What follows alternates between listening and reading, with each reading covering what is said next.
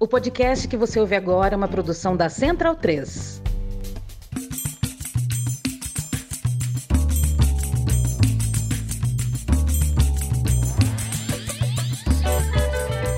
Sejam muito bem-vindas e bem-vindos a mais um episódio do Medicina Debate, o seu podcast sobre medicina, política e saúde traduzidas para o dia a dia. Aqui quem fala sou eu, Ari, falando direto de Petrolina, direto do coração do sertão nordestino. Eu sou médico de família e comunidade, sou professor aqui na Universidade Federal do Vale de São Francisco. E abrindo esse episódio, eu conto mais uma vez com meu amigo e como já anunciado episódio anterior, aliás, quem não escutou o episódio com Nésio Fernandes, eu sugiro fortemente que escute. Mas, Marco, é um prazer mais uma vez poder gravar contigo e, e, a gente fazer a abertura de mais um episódio importante, né? Já nesse comecinho de 2023, que a gente teve a oportunidade de gravar com o nosso amigo e, e grande conhecedor do assunto, não só o grande conhecedor, um grande gestor também, o Felipe Proenço. O que é que tu achou do episódio, Marco? Ari, o prazer foi meu gravar contigo e só me apresentando novamente, né? Para quem não ouviu o episódio anterior, meu nome é Marco Túlio, sou médico de família e falo aqui do município do Rio de Janeiro. Cara, o episódio foi muito importante, né? O debate do, do, do provimento e da fixação de médicos, né? O debate sobre o mais médicos, que retomou na últimas, nas últimas semanas, né? Com o início do novo governo, né? Que trouxe essa proposta de forma bastante incisiva é, de retomar o mais médicos, né? De construir uma política mais robusta e eficaz de fixação de profissionais, principalmente médicos, no interior do Brasil, tá na tá no debate, né, da saúde pública, principalmente entre a categoria médica, e foi um debate e foi um episódio muito importante onde nós pudemos nos aprofundar, né, tanto sobre a experiência que tivemos com mais médicos, né, nos últimos anos, durante os governos é, da Dilma e posteriormente ao golpe também, da forma como ele continuou, quanto das estratégias deste momento para que a gente possa enfrentar esse imenso desafio que nós temos na saúde pública, que é de conseguir garantir fixação de profissionais, principalmente nos interiores, nas periferias das grandes cidades, principalmente dos profissionais médicos. Muito bom, Marco. Esse episódio, eu fiz esse, esse, esse destaque na, no episódio da semana passada, né? E faço agora novamente.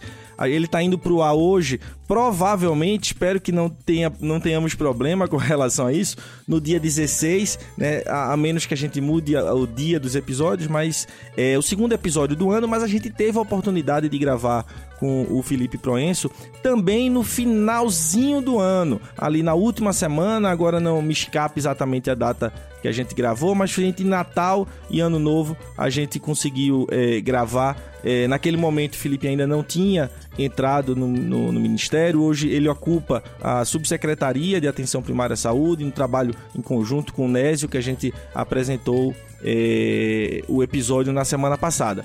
E para a gente já ir para o nosso debate, eu queria reforçar o que já reforcei no episódio anterior. Né? A gente mantém esse ano a parceria importante que a gente já tem aí de longa data com o Brasil de Fato, né? que tem cuidado especialmente é, da edição dos nossos episódios. E a gente está inaugurando uma grandíssima parceria para nós. Nós estamos, o nosso podcast, o Medicina Debate, está entrando na rede da Central 3. Se você não conhece é, podcast ou não conhece a Central 3, vale demais escutar né? Porque alguns dos principais e melhores podcasts do país né, estão lá e semanalmente estão na rede, né, estão na grade de programação e a gente fica muito orgulhoso de poder fazer parte e estar junto, né? E certamente você que, que já conhece e já escuta uh, vários dos podcasts, como é o nosso caso, né? Alguns dos principais podcasts que a gente escuta semanalmente, né? Literalmente, o xadrez verbal a gente passa horas escutando, né, Marcos, semanalmente. Então, Sim, pra gente, é, pra gente é um grande motivo de grande orgulho estar tá lá. É, mas é, é isso, gente. Então, um grande abraço mais uma vez. Vamos pro episódio e até a semana que vem.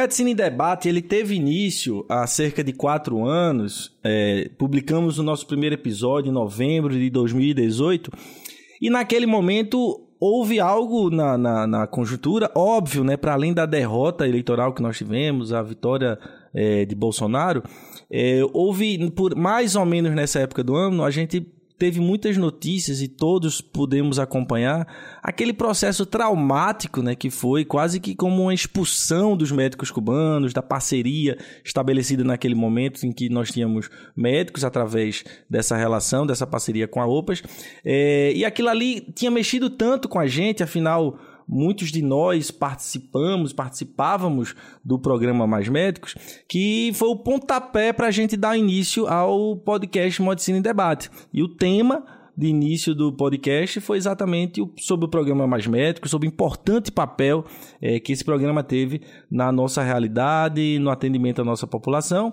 E aqui nós estamos, quatro anos depois, mais ou menos quatro anos depois, para poder debater a partir de uma nova perspectiva. Né? Enfrentamos todo esse processo, tudo que a gente sabe que a gente viveu nesses quatro anos, mas temos novos desafios e ainda bem que muita esperança pela frente.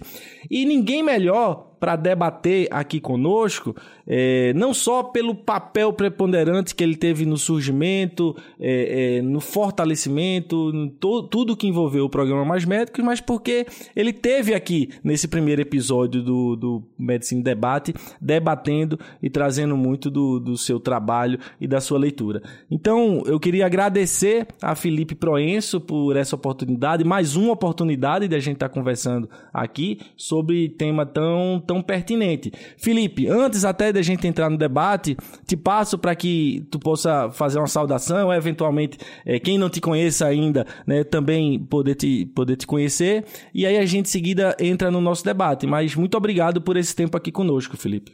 Olá, Ari, olá, Marco, oi aí para todo mundo que nos escuta, né, e que vai estar tá interagindo nos próximos dias, nas próximas semanas com o podcast. Quero agradecer o convite, sempre é bom estar junto aqui do Medicina em Debate, que tem esse papel tão importante aí na discussão das políticas públicas de saúde. E acho que tem uma trajetória aí muito relacionada tanto ao cuidado, quanto à formação, quanto à gestão, é, inclusive nessa ordem, né? Eu sou médico de família e comunidade, tive experiência tanto na formação na residência quanto da saúde da família, de trabalhar no cuidado. Depois eu me inseri na formação, onde sou docente da Universidade Federal da Paraíba, sempre com a inserção na estratégia de saúde da família e mais recentemente na pós-graduação. E nessa ordem depois vim ter experiências importantes na gestão, gestão federal, na formulação e na implantação do Mais Médicos e algumas outras políticas na área da formação, na gestão estadual, na direção da Escola de Saúde Pública. Então, concordo que é simbólico, é, ao mesmo tempo que se remete a esse primeiro programa que discutiu provimento e num momento de uma crise muito importante, que é até interessante a gente revisitar algumas perspectivas que avaliávamos na época, mas num cenário completamente diferente, não menos complexo, mas diferente na esperança da construção de, de né, novas políticas públicas e que a gente possa, de fato, responder às necessidades de saúde das pessoas e fortalecer o SUS. A, a minha primeira questão que eu trago, Felipe, Marco, né? A gente tem uma, uma faixa de ouvintes, de ouvintes muito jovens, que fica aí na faixa entre 20, 24, alguns 28, enfim, nessa faixa entre 20 e 30 anos. E querendo ou não, quando a gente pensa nessa perspectiva do início do programa Mais Médicos, né, anos atrás, é, talvez boa parte de quem nos escuta é, não, não acompanhou né, aquele processo, talvez porque fosse novo demais, talvez porque ainda não tivesse ligado nas coisas.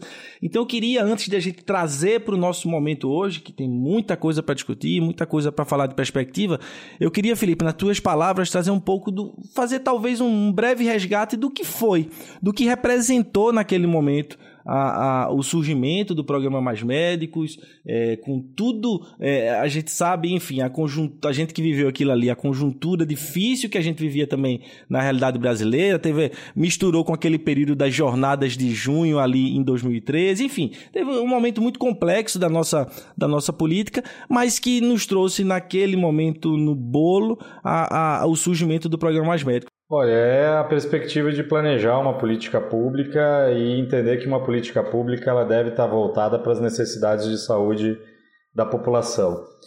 Então, era muito frequente em pesquisas de opinião, em pesquisas de universidades, ao se perguntar para as pessoas qual que era a maior dificuldade que era encontrada no sistema de saúde, as pessoas representavam isso respondendo que faltavam médicos. No início de 2013, a Frente Nacional de Prefeitos é, organiza uma campanha que se chama Cadê o Médico? Então imagina, né, os principais gestores aí do país, gestores municipais, né, uhum. fazendo uma, uma colocação como essa. E havia um diagnóstico bem evidente e que acho que até hoje ele segue é, bem consolidado de que o número de médicos no Brasil era inferior ao de países vizinhos e países da Organização para a Cooperação e Desenvolvimento Econômico. É, havia um mercado extremamente aquecido, onde para cada dois postos de trabalho, para cada médico formado, eram criados dois postos de trabalho. E um indicador muito importante, em 2013, a gente vivia um processo de expansão dos serviços públicos de saúde. É uma coisa que, para quem já está há alguns anos em contexto de emenda constitucional 95, é difícil de imaginar, mas pense que estavam se construindo unidades de saúde, criando equipes de saúde da família, e o que estava impedindo a criação, o condicionante dessa criação, era a falta desse profissional quando a gente olhava para outros países, o percentual de médicos estrangeiros era bem maior do que no Brasil. Então, foi sendo observado e constatado e pesquisado de forma muito robusta um cenário demonstrando a falta desse profissional e a importância de fazer esse debate de que a política pública tem que partir de, um, de uma evidência, de uma realidade, mas tem que responder a uma necessidade de saúde das pessoas. E imaginar que 700 municípios do Brasil não tinham médico de segunda, no máximo de segunda a sexta-feira, mas não tinham, né? Não tinham garantia de médico à noite, fim de semana, eventualmente o médico ia visitar esse município, demonstra o quanto o direito à saúde, que é um dever do Estado, estava extremamente prejudicado. E é por isso que se lançou um programa, primeiro convidando os médicos com registro no Brasil, depois os médicos brasileiros formados no exterior individualmente médicos estrangeiros que tivessem a autorização para exercício profissional no exterior e ao não preencher as vagas com esses profissionais, a cooperação com a Organização Pan-Americana de Saúde e com Cuba para que viessem aí um número importante de médicos estrangeiros. Então, olhar para essa situação de realidade, mesmo que a argumentação fosse de que havia um número suficiente de médicos no Brasil e a população sentia no seu cotidiano que isso não não procedia, né? É, seja porque se questionou se haveria qualidade na atuação desses profissionais e rapidamente uhum. o que a gente viu foi uma satisfação da população atendida pelo programa, mais de 63 milhões de brasileiros. É, e hoje em dia fica mais tranquilo de falar, porque a gente já tem pesquisas robustas demonstrando quedas de internação e diminuição da mortalidade infantil. A mortalidade infantil no Brasil estagnou e tem até uma certa tendência de subida, né? E tirando todas as outras iniciativas, né, buscando o efeito do mais médicos, a gente observa que ele diminuiu a mortalidade infantil, principalmente nas áreas mais vulneráveis do país. Então, e conseguiu fazer algo que foi de fato agregar novos médicos na, na atenção básica. Então, acho que isso é um, é um ponto importante. Médico esse trabalhando numa equipe interprofissional. Mas vocês lembram bem, né, pessoal, que a, a, a discussão foi grande, né? Naquele período, os episódios de xenofobia se manifestaram, né? Uhum. Algo que a gente, infelizmente, conviveu mais nos últimos tempos. Eu acho que lá a gente já passou a ter uma ideia. As fake news, tinha um site de um de, de sugestões de possíveis erros médicos que nunca vinham a ser comprovados. Então, a estratégia de soltar a informação e depois vire-se para comprovar a informação, independente se isso compromete a vida de pessoas, já ficava muito clara naquele período, né? É, e a gente conviveu muito com isso nos últimos tempos, né? Então, foi um programa que buscou enfrentar uma, uma, um problema crônico no país, trouxe a, a discussão da equidade, de enfrentar as injustiças e conseguiu ótimas respostas, tanto que ele vai completar 10 anos, né? Por mais que o governo Bolsonaro fazia propaganda de programa Médicos pelo Brasil, hoje em dia o Mais Médicos, note, continua com três vezes mais médicos do que o Médicos pelo Brasil. Então, é, concordo com alguns críticos né, que colocam que o Mais Médicos acabou, é, porque ele perdeu um, uma parte importante da estratégia que foi o tensionamento que Bolsonaro fez, que levou à saída dos médicos cubanos. Né? Mas mesmo assim, desfalcado, uhum. hoje ele conta com três vezes mais médicos do que o Médicos pelo Brasil. Então, é uma estratégia fundamental para a gente estar tá discutindo e pensando junto. Felipe, é, inclusive resgatando um pouco desse primeiro episódio, né, que, que foi justamente sobre a saída dos médicos cubanos, eu lembro que nessa época eu trabalhava como supervisor do Mais Médicos no interior de Pernambuco, né, junto com o Ari, e, e eu supervisionava uma cidade de porte médio na, na região noroeste de Pernambuco, e, e com a saída dos médicos cubanos, assim, toda a cidade devia ter se eu não me engano, tinham 16 médicos, né? E com aquela situação que ocorreu, né, final de, de 2018, desses 16 médicos, acho que 14 eram ligados ao mais médicos, desses 14, 12 eram cubanos, assim. A de um dia para o outro, ela perdeu 80% dos seus médicos, assim, né? E foi algo que foi muito é, difícil de ser reestruturado. não sei qual é o cenário atual, inclusive a minha impressão é que é um cenário né, muito mais favorável em relação à fixação de profissional e presença de médico na atenção primária do que o cenário pré-2013. Mas eh, eu não tenho acompanhado muito, mas é um cenário que, que, se percebe de uma grande dificuldade de fixação, assim, né? O que, o que a gente conversando com os colegas, acompanhando algumas discussões, vendo o cenário de locais onde a gente conhece mais próxima, né, de forma mais próxima, é impressionante como ainda a carência de profissional, a alta rotatividade é muito alta, assim, né? Amigos que precisam de um trabalho, como brota vagas de médico na atenção primária, assim, de um dia para o outro. Enfim, isso é uma, uma questão que eu, né, que eu percebo também. E junto disso, assim, né, o, né, com, com o governo Bolsonaro se trouxe uma, uma proposta que substituiria o Mais Médicos, né, que foi o programa Médicos pelo Brasil que você começou a comentar que foi lançado, eu acho que ainda em 2019, se eu não me engano, né? Ainda era, era o era o Mandetta, ainda o, o, o, ministro da Saúde, se fez uma propaganda imensa de que substituiria mais médicos, seria uma proposta melhor, se construiria uma carreira de Estado, mas pós lançamento do programa, ele, no fim das contas, ele acabou não se efetivando na prática, não se, não se contratou ninguém, não se, não, não se fez assim, né?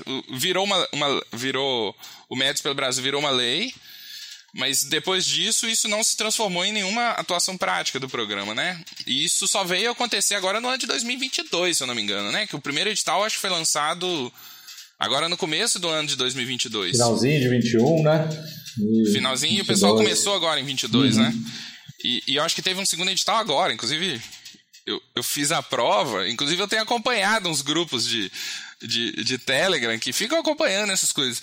E uma coisa que me chama a atenção desses grupos, eu tô comentando coisas genéricas, assim, é como, assim, são profissionais que ou estão, já estão trabalhando no programa, fizeram a prova, estão acompanhando, querem entrar em, nos editais, como não há informação. É impressionante, assim, as pessoas só ficam como não conseguem se comunicar com a DABS, informações básicas do, do, de processo de trabalho, de aspectos relacionados à própria agência, assim, que, que no fim das contas é, é o órgão contratante dessas pessoas, como elas não conseguem nenhum tipo de informação algum telefone, algum contato, nada, assim, né? E, e, acaba que esse grupo é um grupo meio de autoajuda, de, de, de, de suporte de, de pares ali, para eles é, darem conta de algumas questões do de dia a dia, de pessoas que estão no Brasil todo. Assim. É, eu tô, tô, falando de coisas é, diversas, assim, mas eu tô querendo, no fim das contas, é, te pedir uma ajuda para entender um pouco esse panorama atual, assim, né? A gente viveu essa saída dos médicos cubanos, que teve um impacto grande. Eu dei o exemplo da cidade onde eu atuava, mas o Mais Médicos continuou. Você falou, né? Estamos completando 10 anos do programa. Surgiu Médicos pelo Brasil, que não, não se efetivou na prática, mas que agora começa a funcionar, mas ainda de uma forma muito capenga que eu acho que reflete um pouco essa desestruturação das políticas públicas no Brasil. Enfim, eu queria te pedir que desse, nos ajudasse a entender um pouco esse panorama, assim. né, do, do, desse momento atual, dessas políticas de provimento, né? Uma sobreposição de, dois, de duas propostas. É, Marco, veja, né, a Organização Mundial de Saúde, que todo mundo diz, olha, a Organização Mundial de Saúde afirma que tem que ter tantos médicos por mil habitantes. Não tem parâmetro, né? O parâmetro depende do país, do sistema de saúde.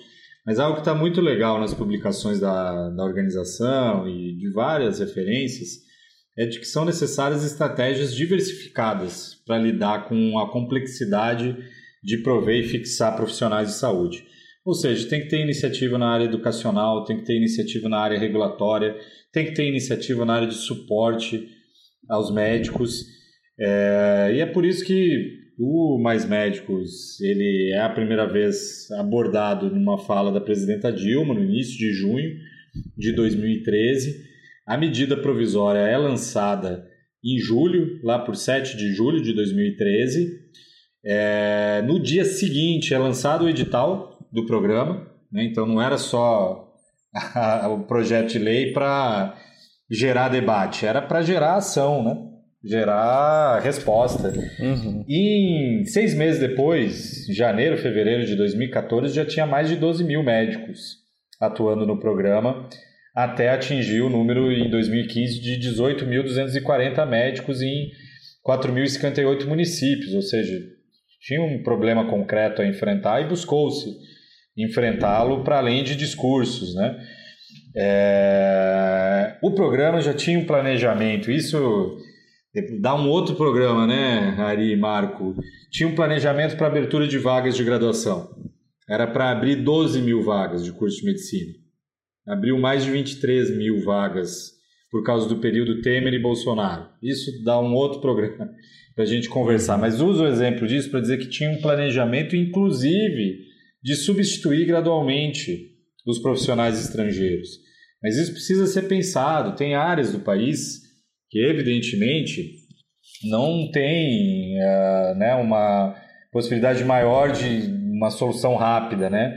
Precisam de respostas emergenciais, como o programa trazia. Ô Felipe, me permita te interromper, é, só para reforçar o que você está falando não tinha só um planejamento, mas tinha um planejamento baseado em áreas que precisavam criar essas, essas, essas vagas de graduação. Eu lembro de acompanhar muito e de viajar para acompanhar esses processos e não de uma forma descontrolada, descoordenada, né, sem entender as reais necessidades. Isso é uma coisa importante a destacar. É, porque aí você abre vaga de graduação em capital e em curso já existente, né? Que é a marca do governo hum. Temer e, e Bolsonaro. Então você planeja lugares, os distritos indígenas dependiam basicamente de médicos cubanos. Várias regiões do norte e do nordeste em que é, só tiveram uma cobertura de equipes de saúde da família de 100% com médico no, nesse período do programa Mais Médicos. Mas já em 2015 começou a diminuir o percentual de médicos estrangeiros no programa e havia um planejamento gradual para que isso uhum. acontecesse. Mas no momento que Bolsonaro, eleito, é, coloca em dúvida a qualidade desses profissionais, né, que fizeram cair a mortalidade infantil no Brasil, e faz uma enxurrada de fake news sobre eles, eles não ficaram esperando para ver é, o que, que o governo Bolsonaro ia fazer. Né? Acho que uma decisão é, plenamente entendível desse ponto de vista. Né? E aí você chega num cenário agora em que o Mais Médicos tem 9.600 médicos e o Médicos pelo Brasil tem 3.800 médicos. Quando você soma isso aí, dá um pouco mais de 13 mil médicos. Então imagina, o Mais Médicos chegou a ter 18.240 e a soma dos dois programas de agora não dá, não chega a 14 mil. Tem um buraco aí, há um buraco evidente. Uhum. E esse buraco ele é sentido pelas pessoas nas populações, nas, nas regiões mais pobres mesmo, mais vulneráveis, onde as pessoas tiveram a possibilidade de ter um atendimento médico durante alguns anos na vigência do Mais Médicos e depois voltaram a ouvir aquela resposta de que o doutor não vem hoje, não tem doutor, não tem médico aqui na unidade de saúde, a gente não sabe quando vai chegar, o que veio, ficou, passou dois dias e foi embora. Então isso é muito preocupante, né?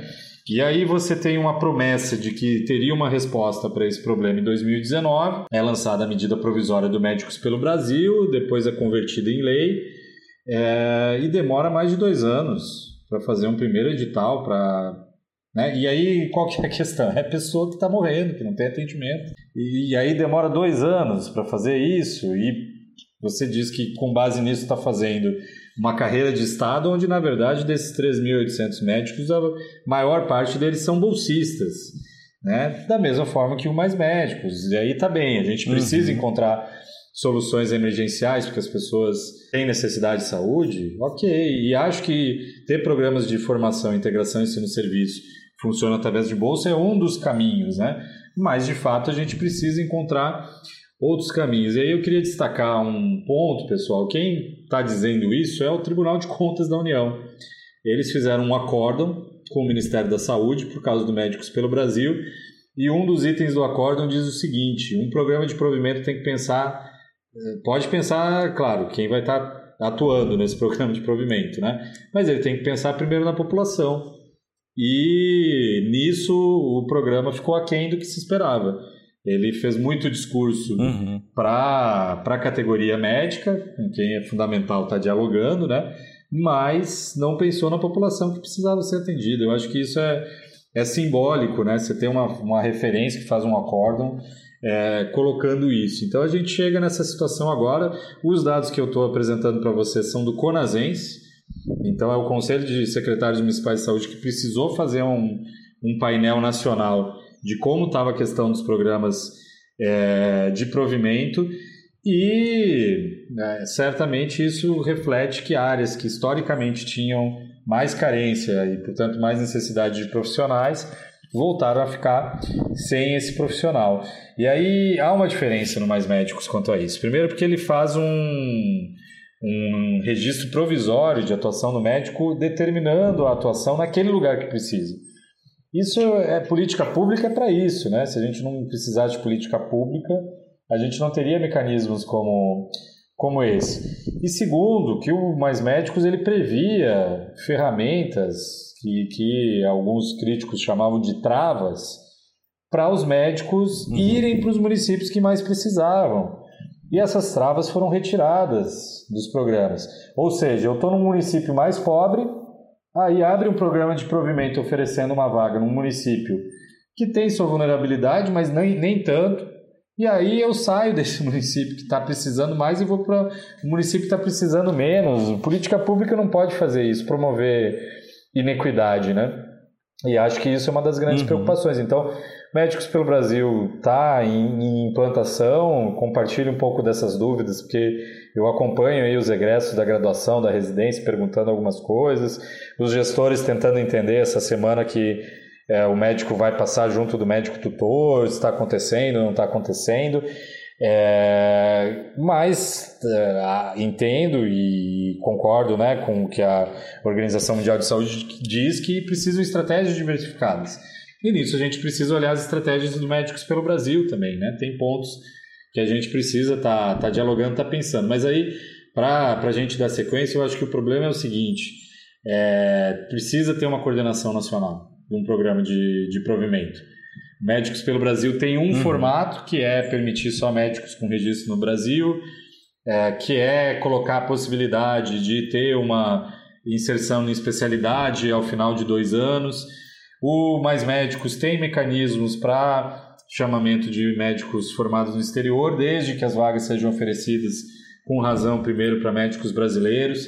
A gente tem a residência de medicina de família e comunidade, que tem formado ótimos especialistas, tem cumprido um papel muito importante no Sistema Único de Saúde. Então, a gente precisa olhar essas estratégias e ter um, mesmo com estratégias diversificadas, um panorama do que, que se espera quanto a isso. E a gente não consegue enxergar, principalmente quando olha um pouco para a distribuição de onde estão os médicos do Médicos pelo Brasil, como estão sendo ofertadas as vagas.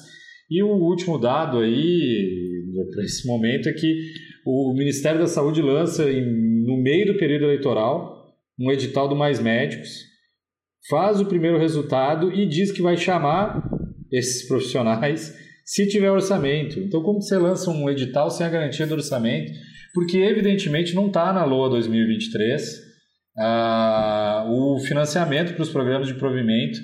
E aí hoje foi publicado o relatório da transição, você vê lá o tamanho do, né, da casa aí de 700, 800 milhões que foram retirados de programas de provimento. Então, poxa, isso é um sinal evidente como não há uma coordenação e um, um pensamento, mesmo com estratégias diferentes, do que, que se espera de provimento. Não há esse pensamento na política pública, logo quem, quem é o, o quem tem o resultado ruim a partir disso é a pessoa, a população brasileira que não está sendo atendida e, e, e não está se preocupando com ela, como o próprio Tribunal de Contas da União está atestando. Ô Felipe e, e Marco, eu, eu, eu lembrando agora de um episódio, e só para ainda num ponto que vocês trouxeram, que eu acho muito importante pontuar, porque parece até que é um quadro fixo aqui a gente falar mal do, do quão o papel do CFM, do Conselho Federal de Medicina, foi pernicioso em muitos momentos nesses últimos anos, né? E, é, e por que eu estou falando isso, né? Pelo apoio que eles deram a determinadas políticas que se mostravam e, está ficando muito evidente isso aqui, desde o início, furadas. E aí eu lembrei de um episódio, eu já citei num outro, num, num outro episódio nosso aqui do Medicina Debate, Felipe Marco. É, eu, em determinado momento, acho que foi em 2019, eu fui chamado para um, um debate lá no CFM, em Brasília, indicado pela Brasco, para discutir com a capitã Cloroquina, a, a Maíra lá, sobre é, o, o Médicos pelo Brasil, o que viria pela frente, eles estavam prometendo. E aí eu peguei e fiz na hora lá, me veio à mente, eu, eu calculei assim, dentro do que eles estavam prometendo, de CLT e aquela coisa toda. E aí, num cálculo rápido, óbvio, né, bem, bem superficial, eu, é, é, os custos para bancar parte do programa, de acordo com o que eles estavam bancando, o que eles estavam prometendo, davam mais ou menos quatro vezes mais do que o Mais Médicos custava naquela até então, né, para o governo brasileiro.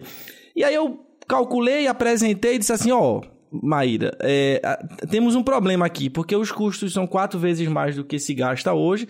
Então, ou vocês não conversaram com Paulo Guedes, ou vocês estão mentindo descaradamente para a categoria médica e para a sociedade, porque vocês não vão levar isso aqui para frente. Isso aqui não vai dar certo. Aí ela é, é, é, até aumentou o tom de voz falando comigo e disse que eu estava lá para fazer política e não sei o quê.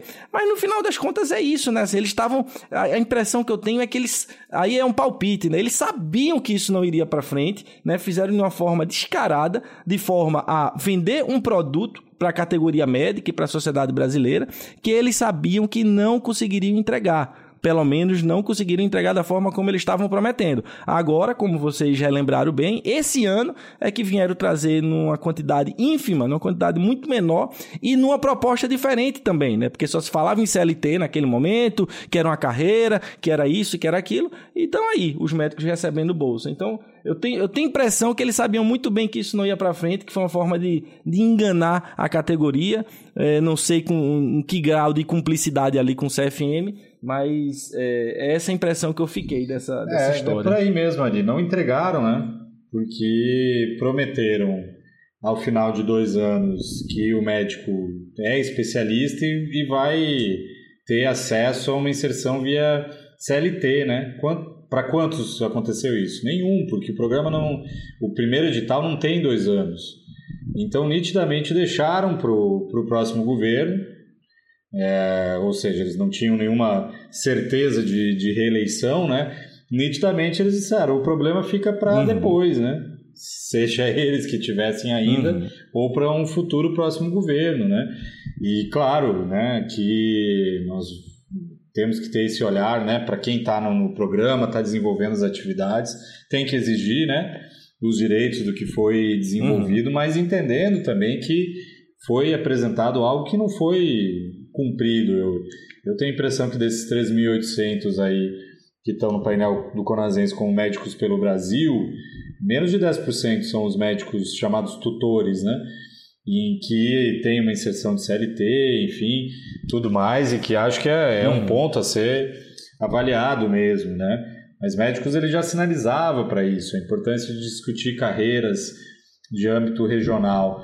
É, mas carreira de fato, né? É, então, isso que foi colocado, inclusive a gente tem feito algumas análises comparando o Médicos pelo Brasil e pelo Provab, né? E o Provab, o quanto o Provab conseguiu é, mobilizar um número semelhante de médicos em um período menor, com administração direta do Ministério da Saúde e, portanto, com, como você bem colocou e fez o cálculo lá na época, com uma diferença do ponto de vista de, de orçamento é, necessário. E demonstrando que a questão é complexa, você vê, o Médicos pelo Brasil tem atrativos de remuneração, o Provab tinha atrativos de é, pontuação adicional para a seleção da residência. Então você tem que ter estratégias é, diversificadas. Mas vejam, o que continua hoje com um número maior de profissionais e nas áreas mais vulneráveis é o mais médicos. Por quê? Porque tem mecanismo também de pensar a inserção de brasileiros formados no exterior, que é um percentual, um número aí que atinge quase um terço desses médicos que estão agora no programa Mais Médicos. Então, se você for olhar médicos brasileiros formados no exterior, ou mesmo médicos estrangeiros que estão no Mais Médicos, é um número comparável ao, ao do Médicos pelo Brasil também. Então, é, não é problema simples, uhum. é estratégia diversificada, mas é estratégia diversificada com uma coordenação e que a gente sabe que o Ministério da Saúde deixou a desejar, não no âmbito só no âmbito do provimento, no âmbito do enfrentamento da Covid, no âmbito da articulação interfederativa e o relatório da transição, e vocês têm acompanhado aí as entrevistas dos componentes, Arthur Chioro tem falado muito bem sobre isso, né? Demonstram o quanto uhum. faltou coordenação, o quanto houve desmonte e o quanto é desafiador você pensar agora em enfrentar essa problemática, porque é, em 2013 é, se, se investiu nisso, né? Era uma prioridade é, na época. E agora você pega numa situação com a dificuldade maior, sem é, garantia orçamentária, felizmente aprovou né, ontem a PEC da transição, uhum. tem uma destinação importante de recursos para o Ministério da Saúde. Senão, não era só isso, né? É, além de não ter a garantia do pagamento dos profissionais que estão no, nos programas de provimento ano que vem, não tinha garantia de pagamento de bolsa de residência no orçamento do Ministério uhum. da Saúde. Imagina. Então, é, é, a gente olhar essa, essa complexidade, entender o que o desmonte que houve, mas pensar também que é fundamental seguir tendo política pública para enfrentar essa questão. Ô Felipe, até tirar uma dúvida contigo. Quantas equipes atualmente de saúde da família tem no Brasil? Umas 40 mil, mais ou menos, não é isso? Está em torno disso, de 40 mil. Eu imagino que na época do Mais Médicos, no surgimento do Mais Médicos e no auge dele, esse número é menor, né? Imagino que entre 30 e 40 mil que se, que se ficava nisso. Ou seja, chegou chegou-se uma época em que provavelmente em torno de metade das equipes de saúde da família do Brasil tinham médicos ligados ao Mais Médicos, né? Você falou que o auge do Mais Médicos teve em torno de 18.200 médicos, se eu não me engano, que foi o número que você falou, né? Isso é uma proporção muito significativa, assim, né? O Ministério da Saúde, em certa medida, apesar de, da atenção primária ser uma política municipal, provavelmente em torno ali, talvez 40. Eu vou, vou, vou trabalhar com esse número, então de 40% dos médicos que atuavam na atenção primária no auge do Mais Médicos eram ligados a, a, a políticas de provimento, ou seja, é, eram pagos pelo Ministério da Saúde, né? eram de alguma forma vinculados às políticas diretamente relacionadas ao Ministério da Saúde. Onde que eu quero chegar? Assim, é, eu trabalhei como supervisor do Mais Médicos, assim, né? A gente tinha uma função pedagógica de acompanhar o trabalho dos médicos e, claro, também uma função de mediação de relações de, de conflito com os municípios e sistematicamente eram, era isso que eu fazia. Não por uma, um, um interesse pessoal, obviamente, né? Isso era inclusive muito desconfortável, desagradável de ser feito. Eu tinha muito interesse de, de atrapalhar a qualificação daqueles médicos ali no dia a dia. Mas o dia a dia do trabalho daqueles médicos com o município eram muito difíceis, assim, né? Eram, eram normalmente relações muito conflituosas. É, eu tô querendo entrar numa seara que eu me interessa muito, assim. Que eu falo com o povo, assim, a pauta da minha vida é falar mal da municipalização do SUS, assim. Que foi extremamente necessária para ampliação dos serviços, né? Para né, estabilização e, e ampliação do, do, dos diversos dispositivos que a gente tem hoje no Sistema Único de Saúde né, da, seja da atenção primária, da atenção psicossocial e de serviços especializados, foi através dos municípios que isso se consolidou, mas atualmente tem sido um grande desafio é, a gestão cotidiana do sistema de saúde a partir da, da, dos municípios exclusivamente. Isso produz dificuldades no campo da articulação das políticas, quando elas saem exclusivamente da, da, das questões ali municipais, né, quando demandam articulações regionais, né, articulações em nível maior de, de, de, de, nível secundário e terciário, quanto da própria atenção primária, assim, né? As mudanças de gestão, as diversas modalidades de vínculo profissional, a, a, a, a, baixa qualidade dos nossos gestores, o clientelismo, isso refletia e reflete no dia a dia do nosso trabalho, no trabalho desses médicos ligados aos programas de provimento. Assim. Dá um outro exemplo, assim. E aonde que eu, que eu quero chegar, assim? É, um amigo nosso, amigo que a Ari conhece, trabalha numa, numa cidade ligada, ele é ligado ao programa Médicos pelo Brasil, numa cidade do norte da Bahia, uma cidade, um polo regional. A cidade tem 20 equipes da família, 16 são ligadas ao programa de provimento. Ou seja, 80% das equipes do município são ligadas ao Ministério da Saúde. Assim, os médicos ali são ligados diretamente ao Ministério da Saúde, seja médicos pelo Brasil, seja mais médicos. E, e, eles vivem questões cotidianas, como a falta de exames básicos para a realização de, de controle de diabetes, questões relacionadas ao conflito de, de, das equipes, assim, que são que estão diretamente relacionadas às questões do município. Assim. A minha questão é, se o Ministério da Saúde oferta um recurso tão caro, caro financeiramente, tão caro pela sua carência aos municípios, assim, e, e, há um desafio tão grande dos e, e, é, e, é nítido que há um desafio grande desses, dos municípios na gestão da, das, das, políticas de saúde, assim, não, ser, não valeria a pena, não seria interessante, talvez o Ministério da Saúde aproveitar, né, que, né, que aproveitar, não sei se é a palavra, mas é, utilizar também dessas políticas de provimento para também ajudar a também a estimular a qualificação desses processos de gestão nos municípios.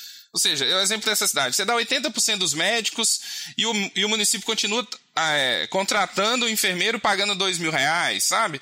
Com vínculos precários de trabalho, pagando R$ 1.500 para um psicólogo, é, não tendo exames básicos do seu dia a dia, assim. Não seria, né, não seria interessante, talvez, o Ministério da Saúde construir uma política de saúde mais articulada, que trabalhe com provimento, que crie estratégias diversas de provimento, de fixação desses médicos, mas que também, de alguma forma, vai induzindo a qualificação da política de saúde associada a esse processo, né? Você, você financia, mas ao mesmo tempo se cobra em certa medida. Eu sinto um pouco de falta disso, assim, sabe? De, de que, de que essas políticas também estimulem outras, outras qualificações dessa, desse SUS que acontece no cotidiano nos rincões do Brasil. Queria que você comentasse um pouco dessas minhas percepções, assim, dessas minhas Bom, é, impressões dessas é, questões que tem, eu vivenciei assim, nesses últimos anos. Claro, que tem um tema complexo aí que é da articulação interfederativa, né? Que esse também dava mais um programa e a gente poder analisar esse papel do município no SUS, que tem tem uma conquista histórica, né, que é da descentralização, de trazer o papel dos municípios mas é, talvez o que ajudasse a responder uma parte né, do questionamento é o mecanismo de gestão que o Mais Médicos ofertou e que foi desmontado. Porque ele trazia duas dimensões. Primeiro, uma coordenação nacional e coordenações estaduais, compostas pela representação dos municípios, dos estados, é, do Ministério da Saúde, com suas representações locais, das instituições de ensino é, então, esse era um mecanismo importante do, do programa, que era um mecanismo de gestão. E outro dialogava com a gestão, mas era um mecanismo de formação, como você citou bem, que é da instituição supervisora, de ter tutor e supervisores que vão estar tá dando um suporte no município.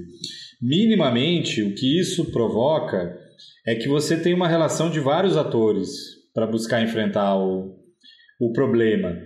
Né? Ou seja, no momento que o município está com maior dificuldade, você tem o Estado que pode ver como apoiar, você tem a instituição supervisora que vai lá perguntar o que está acontecendo, você não fica só numa relação do médico é, com o gestor. E a gente tem trabalhos, inclusive aqui da Paraíba, que foram estudar isso e que demonstraram como essa, esses vários atores reunidos faziam diferença, inclusive na perspectiva do médico querer ficar depois no município. O, ao se perguntar para os profissionais do programa qual que era um dos fatores que mais influenciaria ele a ficar ou a vir a ser um médico de família e comunidade, era a boa relação com a gestão. E essa relação, ela tem momentos e momentos, né? E às vezes tem momentos em que ter lá a instituição supervisora e ter lá é, a Secretaria de Estado da Saúde apoiando, perguntando o que está acontecendo, faz uma diferença, inclusive para essa questão da estrutura da unidade. Mas médicos exigia que a, o município é, se credenciasse no Requalifica UBS, que É um programa que hoje parece muito distante, mas imagino que já teve investimento de bilhões uhum. para reformar as unidades básicas de, de saúde. Então, é, esse caldo tá, traz um diferencial. E o que, que uh, é um ponto que precisa ser analisado no Médicos pelo Brasil? Você tira esses atores, né, porque você tem uma relação da, do médico com uma agência, é, a agência até de alguma forma dialoga com o gestor municipal, mas é, basicamente a relação do médico é com a agência nacional e indo visitar um médico de outra cidade durante uma semana. E aí como que você constrói a relação e como que você constrói estratégia para estar tá melhorando o processo de trabalho no seu lugar que sempre vai ter as contradições. Tem as ah, a gente parte de um sistema de saúde perfeito? Não. Né? Aquela coisa que se fala, ah, o SUS é uma coisa na lei e outra na realidade, porque a realidade é contraditória. Então sempre vai ter contradição. Como que você faz para responder a isso, para melhorar isso? Você coloca um monte de ator que defende o SUS, que tem diferentes inserções, que está lá se reunindo periodicamente, que se tem um problema lá no município, vai o supervisor, além da visita periódica que ele faz. Isso faz uma diferença. Então, você vai criando esse caldo de formação também, né? Então tem a, tá, tá passando por um processo de formação. No momento que a formação que o médico faz é toda fora do município, onde ele está, você não discute essas contradições da, da realidade. Então eu acho que isso que é um ponto que precisa. Aí uma diretriz nacional de uma política de provimento tem que discutir isso. Porque tem que ter um processo de formação geral, inclusive para quem não está nos programas de provimento. Que se chegou a ser um percentual de quase a metade das equipes, tem a outra metade não tinha processo de formação. Então tem que ter um processo de formação nacional, tem que ter diretrizes comuns, por mais que tenha que ter estratégias diversificadas. E eu acho que isso tem um potencial importante de, inclusive, remotivar, né? A gente vai nas equipes de saúde da família, os trabalhadores estão muito desgastados, período de pandemia muito difícil, é, cobranças quanto à atenção é, primária, né? E acho que ter um processo de formação que pense nessa complexidade é, seria um caminho bem interessante, entendendo que às vezes vai ter dificuldade no município, mas que vai ter outros atores apoiando e discutindo para ter melhorias nesse sentido. Ô Felipe Marco, é, só para reforçar é, dois elementos que vocês trouxeram, que Felipe destacou bem agora, é, é, bem um relato, né, como tutor do programa durante esses anos, aqui pegando boa parte do sertão, é, pernambucano. Um deles, e que eu sempre reforço muito, inclusive com os estudantes, quando a gente debate, é o ponto de que perfeito, assim, ao falar de provimento, a gente não está falando somente de jogar o médico lá do jeito que tiver e fazer o que tiver sem essa interação, né? O quanto, e nessa época Marco Túlio morava aqui e acompanhou, né? Era, era absolutamente fantástico a gente observar as famosas casinhas, que eram assim que eram referências aos, às unidades de saúde, em várias dessas cidades aqui do sertão, né? Que as unidades funcionavam, as equipes trabalhavam em, em casinhas improvisadas, às vezes casinhas literalmente caindo aos pedaços, né? E a gente começou a ver uma transformação no intervalo, inclusive muito curto de tempo, aquele modelo, aquele modelo que inclusive o Ministério da Saúde apresentava. Não, isso aqui é um modelo de unidade de saúde, né? Unidade bonita, é, azul, que a gente aprendeu a ver em locais. Eu lembro muito de Cabrobó, que era uma cidade que eu visitava muito como, como, como tutor e outras mais aqui no sertão pernambucano. Então isso, isso é uma coisa que me marcou muito daquele período, né? Que a gente está falando de dar condições, né? Não só, mais uma vez, não é somente jogar o profissional e deixar de qualquer jeito, né? mas trabalhando para dar a, a famosa, a, que tanto se fala, né? condições de trabalho para que as coisas possam ser melhor desempenhadas. É, e uma outra questão que já, ainda disso tudo, que Felipe trouxe por fim agora, é que a gente sentiu muito reflexo no início da pandemia, né? mas o quanto nós, enquanto tutores e supervisores, dialogamos com vários municípios. Óbvio, há aqueles municípios que não buscavam muito, que a gente não conseguiu uma maior interação, né? mas foram muitos, muitos os municípios de, de, de, sertões, inclusive de, de cidades aqui do sertão, é, uma delas que está a mais de 500 quilômetros né, de, de, de, onde, de, onde eu, de onde eu moro, de onde eu estou aqui em Petrolina, né, e que no início da pandemia os municípios se viram numa situação de em maus lençóis, né, porque não tinha uma coordenação do Ministério da Saúde orientando o que precisava ser feito, né, a gente ainda nem falava de vacinação naquele momento, né, mas não orientava como estabelecer cuidado, não orientava como a atenção primária deveria agir, não orientava como os profissionais iriam agir, depois atrapalhava na realidade quando o Pazuello assumiu o Ministério protocolo com cloroquina, com aquilo tudo que a gente acompanhou, né? Então, não, como o Felipe trouxe bem no início, e, e parece que é uma tônica que dá para resumir muito do que foi esse governo, um completo, uma completa descoordenação, assim, não havia coordenação de nada. E a gente, a partir daquela estrutura que a gente tinha montado, né, que a gente tinha do programa Mais Médicos, de tutoria, com os supervisores, em contato direto com os médicos mensalmente, a gente teve a abertura, né, eles muitos municípios, como eu disse, nos buscaram para dizer assim, ó, a gente não sabe como se organizar, a gente não sabe como organizar a nossa rede de saúde, às vezes redes de saúde pequenas, de quatro, cinco unidades, um pequeno hospital, né? Mas que precisava ter uma organização para dar conta da demanda, daquele momento de tensão. As cidades tinham aquelas barreiras sanitárias no início, do, na entrada e na saída, e medindo temperatura, enfim, é, naquele momento de tensão que todos e todas nós sabemos bem, foi essa estrutura que a gente ainda tinha do Mais Médicos, né, que ajudou numa escala, é, é, é, talvez não de todos, né, porque não tinha essa coordenação, né, mas muitos municípios que a gente conseguiu dialogar, trazia proposição, trazia sugestão, não tinha o suporte do, dos ministérios da forma como a gente tinha aprendido a ter anteriormente, mas eu não tenho dúvidas de que ajudou e hoje a gente tem relatos importantes, inclusive, desse período, né, do, do, e eu acho que é um exemplo concreto disso do, do que Felipe traz, de oferecer oferecer também esse componente, né, Felipe? Exato, é. No Mais Médicos, a gente fez um balanço recente aí das três estratégias. A estratégia de melhoria das unidades básicas de saúde teve adesão de mais de 4.500 municípios. Um investimento muito importante, só que depois, ao longo do governo Temer, né, foi sendo gradativamente cortado recurso para ampliação, reforma e construção de unidades básicas de saúde. E essa questão trouxe ali do, do da falta de coordenação eh, traz repercussões né, para os municípios, inclusive de tentar entender isso, né? Eu tenho profissionais de um determinado programa, tenho de outro. Ao mesmo tempo, na residência de medicina de família, o que a gente está vendo, que o município fica naquela incerteza: vai chegar médicos pelo Brasil? Será que eu trabalho com vaga de residência de medicina de família e comunidade? Que é uma estratégia fundamental no sentido da formação do especialista, inclusive na formação de quem vai estar num papel de formador logo logo, porque a carência de uhum. médicos de família comunidade no Brasil é enorme. Quando a gente compara com os outros países, o número de médicos de família no Brasil é irrisório perto da, da necessidade.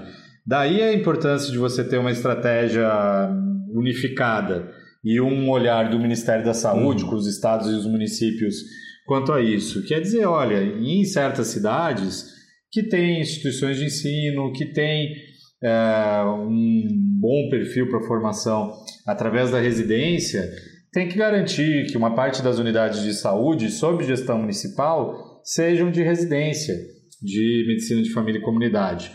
Para uma parte dos municípios, uhum. que não são os tão próximos às instituições, mas que conseguem atrair egressos dessas instituições e que já têm profissionais com formação nas suas localidades, você vai manter um formato que é um formato mais próximo de fixação mesmo, de longo prazo, de incentivos, de é, progressão. Né? Então, esse é um formato. E para formatos que, evidentemente, é, são esses locais que estão com um buraco até hoje, que não preencheu a saída dos cubanos, tem que ter estratégia mais emergencial, tem que ter estratégia que é, delimite a atuação do profissional naquele município, tem que ter incentivo é, de remuneração. Então, tem, para a complexidade do país de 5.570 municípios, tem que ter estratégias diversificadas, mas que elas têm que ser pensadas conjuntamente. Eu acho que talvez daí seja uma perspectiva para a gente olhar né, para frente, o que, que, se espera? Se espera é essa coordenação é, do Ministério da Saúde e que a gente possa entender, evidentemente, né, que tem coisa que estava se chamando de médicos pelo Brasil na propaganda oficial do governo Bolsonaro e não era. Você ia ler o edital, era um edital uhum. de mais médicos. Então deixa evidente que tem estratégias é, diferentes uhum. e posiciona o que é cada uma delas. Senão fica cada um correndo para um lado, tentando entender e, no fim das contas, batendo cabeça, né? Felipe, eu queria até aproveitar e, e que você entrou e, e tocou nessa história da, dos programas de residência de medicina de família e falar um pouco disso, assim, eu, eu sou uma pessoa rodada, né, eu, eu como a Ari comentou, assim, eu, eu trabalhei em Petrolina há muito tempo, fui ligado lá a programas de residência, além do Mais Médicos, a residência de medicina de família e comunidade da Univácio, é, atualmente eu trabalho no município do Rio de Janeiro, no programa de residência da Prefeitura do, do, Rio de Janeiro, que é o maior programa de residência em medicina de família do Brasil. A gente tem, costuma a gente oferta anualmente 150 vagas e esses programas costumam, e, é, e essas vagas, normalmente em torno de 80%, 90% delas são, são preenchidas por, por, por médicos, né, com, com especialização, que para fazer especialização em medicina de família e comunidade. E, né, e por, né, pela sua experiência, pela experiência de Ari, pela minha, o papel central que uma residência de medicina de família tem na formação de bons quadros para atenção primária e que vão ser, em certa medida, os pilares de uma estruturação de um sistema de saúde, principalmente da atenção primária, né? É a partir daí que é possível se estruturar toda uma articulação de, de outras estratégias, como você, você muito bem comentou, né? Articuladas e que possam dar conta essencialmente do provimento, mas e, e consequentemente, e junto deles, da, da qualidade da, da atenção dessas pessoas. Assim. É, o que a gente vê, né, eu, eu falando dessas, dessas minhas rodadas, dessas minhas caminhadas, é que há muita diferença entre os programas de residência, né? Você tem o, que eu estou falando aqui do município do Rio, que tem um investimento imenso de, de complementação de bolsas, os, os médicos têm um, um, uma, uma bolsa de para serem, é, serem residências de medicina, residentes de medicina de família num valor muito alto, ficam próximos das bolsas do Mais Médicos. Além disso, eles são médicos vinculados a uma equipe de saúde da família junto com o preceptor, então eles não assumem equipe, né? Eu, eu trabalho numa equipe que são três médicos, né? Eu e mais dois médicos que são bolsistas, que ganham uma bolsa ligada ao Mais Médicos, eu também ganho uma complementação por isso, ou seja, há um imenso investimento do município do Rio nisso, e isso faz com que se, se atraia muitos, muitos muitos médicos recém-formados para cá para se fazer formação e, muita, e, consequentemente, vai se fixando. Apesar que é muito interessante que as unidades em que se consegue fixar mais longitudinalmente os médicos aqui são as unidades onde há residência, assim, onde se estabiliza preceptores, assim. As outras unidades ainda há muita rotatividade. Por mais que se, se começa a estabilizar mais em algumas regiões do município, é, esses médicos ainda há uma, uma uma rotatividade muito grande, assim. Mas outros municípios, às vezes, não conseguem, não têm o porte financeiro que o Rio de Janeiro tem, talvez até a, a, a perspectiva estratégica que o Rio tem de, de formar médicos de família, de formar médicos de famílias de uma forma qualificada e com isso conseguir estruturar e estabelecer sua atenção primária no médio prazo, assim. E acabam ou não estruturando programas ou estruturando programas que não se, que se que acontecem na prática, porque não consegue atrair residentes, né? Ou, ou às vezes, às vezes tem uma coisa também que às vezes consegue atrair, mas numa lógica às vezes em que a formação muitas vezes é, é, é prejudicada, porque o município tem um olhar ali para a formação, mas precisa construir uma estratégia ali para, de alguma forma, é, complementar a bolsa, que às vezes prejudica um pouco a formação do, do residente, porque tem que assumir equipe, porque não consegue ter um preceptor ali tão, tão presente no seu cotidiano. Enfim, há diversas é, formas de se fazer residência de medicina de família e comunidade do Brasil. E, obviamente, num país grande como nós temos e com realidades tão diversas, isso é natural, mas não é só por conta desse contexto. Há uma discrepância também de, de investimento, de, percep de percepção dos gestores, que eu acho que reflete isso. Assim. É, no fim das contas, assim, que eu acho que, que nessa discussão que você traz muito, de uma forma muito boa e muito interessante. Da necessidade dessa coordenação nacional, me parece que é, é estratégico que haja isso também em relação aos programas de, de residência e medicina de família, que de alguma forma o Ministério da Saúde induza isso de uma forma mais clara, inclusive focando, né, aproveitando a interiorização dos cursos de medicina, né, de, com as universidades públicas, até mesmo com as universidades privadas, e também interiorizando de uma forma mais estrutural esses programas de residência nesses interiores, né? Sei lá, vamos estimular, Petrolina tem um programa de residência, Juazeiro tem agora, mas vamos estimular que lá aconteça um programa mais robusto, que aqueles médicos que formam ali na Univasco, que vão se formar na, na, na, na, faculdade particular de Juazeiro, que eles se estabeleçam na região, que eles façam cursos de que façam residência de medicina de família, que, que sejam um, um pilar para aquela para aquela rede ali naquela região, assim. E, e, tem alguma coisa assim sendo você, né, pelo pelo que a gente conversou, pelo que eu sei, você participou do, do GT de saúde, né, do GT da, da transição. Tem alguma coisa sendo pensada? Dos outros espaços também onde você dialoga, que onde você participa dessas reflexões, tem, tem alguma coisa sendo construída nesse sentido, enfim. Olha, Marco, é essa necessidade de pensar junto as estratégias, né? Tem uma complexidade da residência que é essa questão de que ela evidentemente acontece nos serviços do SUS, ela é basicamente financiada de forma pública, né? E hoje em dia a maioria do financiamento é do SUS, porque a maior parte das bolsas são de, do Ministério da Saúde e das secretarias estaduais de saúde, mas ela é regulada pelo Ministério da Educação. Isso exige um diálogo entre saúde e educação que é interessante, mas que nos outros países se abordou por caminhos diferentes, né? Ou seja, os outros países decidiram que aonde é formação em saúde, quem regula é o Ministério da Saúde. E aí é uma da, das complexidades de pensar a estratégia da, da residência, porque ela parte, passa por uma regulação que é numa comissão do Ministério da Educação, que inclusive tem a responsabilidade do ponto de vista avaliativo, né? E que nesses últimos anos diminuiu o número de vagas de residência. Houve um leve aumento de vagas de medicina de família, mas o fosso que existe entre é, quem termina a graduação de medicina e vai procurar uma prova de residência aumentou. O Mais Médicos queria universalizar a residência, ter vaga de residência para todo mundo que concluísse o curso de graduação. Os governos Temer e Bolsonaro aumentaram as vagas de graduação, além do que foi proposto, e fecharam vaga de residência. É, aí a gente começa a ver um pouco da complexidade desse tema. Mas concordo que isso passa por olhar a residência também com estratégias federais. O Mais Médicos trouxe o Plano Nacional de Formação de Preceptores que tinha uma bolsa para os residentes que aderissem ao processo de formação de preceptores. Isso durou três turmas, a adesão foi superior a 90%. Era difícil você encontrar um residente que não tinha interesse em fazer o curso para ser preceptor e, com base nisso, recebia a bolsa. E com isso você unificava né, os programas de residência. Todos os programas de residência de medicina de família poderiam aderir. Então, além das estratégias locais que os programas de residência precisam ter, porque é, é local o sistema de saúde, né? A atenção primária ela é local. Você tinha estratégias federais também. Então, é, é, essa combinação. Quando a gente fala de arranjos regionais, é interessante pensar em arranjos regionais. Quando a gente fala do ponto de vista da questão de pensar de todas as categorias profissionais também, né? Isso para começa resgatando um sentido que foi desmontado nesse governo, que é do NASF.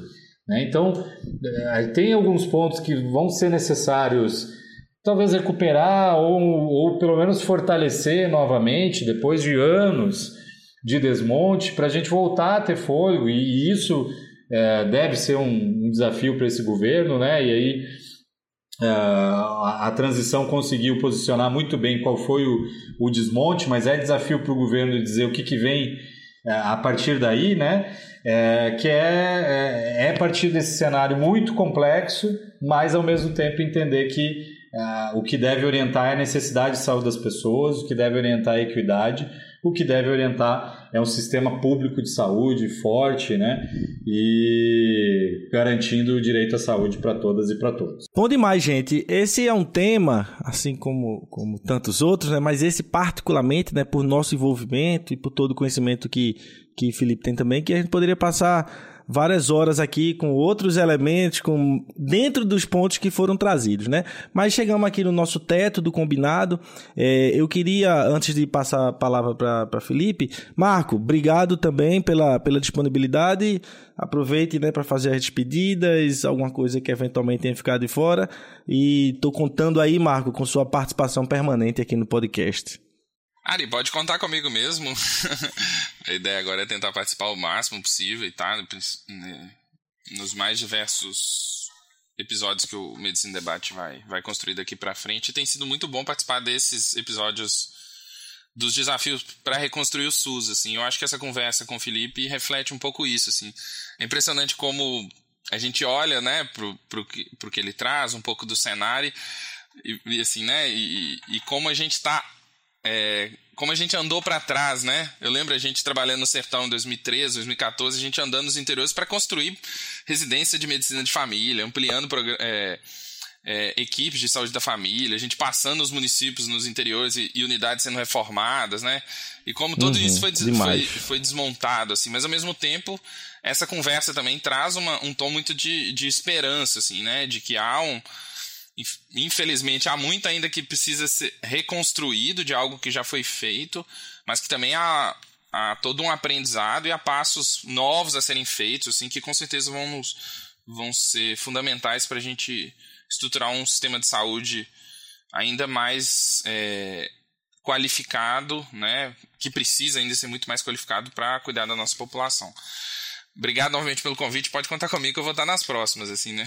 Bom demais. E é com o coração repleto de esperança que apareceu mais uma vez nas na nossas falas, Felipe, que eu agradeço a tua disponibilidade por estar conosco mais uma vez, né? não é novidade aqui no podcast, e certamente a gente vai te aperrear mais pela frente em outros momentos mais específicos, tá certo? Mas muito obrigado por esse teu tempo, Felipe, mais ah, uma muito vez. Muito obrigado aí pelo, pelo convite. Eu acho que a gente já pode firmar aí o compromisso, né? Pelo menos a quatro, cada quatro anos fazer um programa sobre provimento, né? Já que foi 2018, 2022. E muito bom interagir aí com a Ari, que a gente já conhecia, Marco, a gente pôde conversar mais hoje, né? E dizer também que a, a perspectiva, né, que, que volta agora da participação social ajuda a vislumbrar também outras possibilidades, né? Porque ficamos durante todo esse período pesquisando, publicando, discutindo, se manifestando, mas não haviam espaços públicos participativos de construção de uma política e agora a gente volta a vislumbrar isso. Então, quem que está escutando aí, que a gente sabe que tem seu papel fundamental nesse processo, é estudante, é profissional, né, trabalhador do sistema de saúde ou é curioso no, no assunto que está se aproximando, a gente sabe que vai poder construir junto isso, né, essa composição dos ministérios aí já ajuda a gente a visualizar isso. Então, é, que venham tempos né, de esperança mesmo aí pela frente para reconstruir né, essas políticas públicas no Brasil. Muito obrigado aí e é sempre um prazer estar com vocês. Então é isso, um forte abraço a todos e a todas e até a próxima. Eu vi o menino correndo, eu vi o tempo brincando ao redor do caminho daquele menino. Eu pus os meus pés no riacho e acho que nunca os tirei. O sol ainda brilha na estrada e eu nunca passei. Eu vi a mulher preparando outra pessoa. O tempo parou para eu olhar para aquela barriga. A vida é amiga da arte é a parte que o sol me ensinou. O sol que atravessa essa estrada que nunca passou. Por isso, uma força me leva Isso, essa força estranha. Por isso é que eu canto não posso parar. Por isso essa voz tamanha. Eu vi muitos cabelos brancos na fronte do artista. O tempo não para e, no entanto, ele nunca envelhece. Aquele que conhece o jogo do fogo das coisas que são. É o sol, é a estrada, é o tempo, é o pé e é o chão. Eu vi muitos homens brigando, ouvi seus gritos Estive no fundo de cada vontade encoberta. E a coisa mais certa de todas as coisas não vale um caminho sob o sol. E o sol sobre a estrada é o sol sobre a estrada.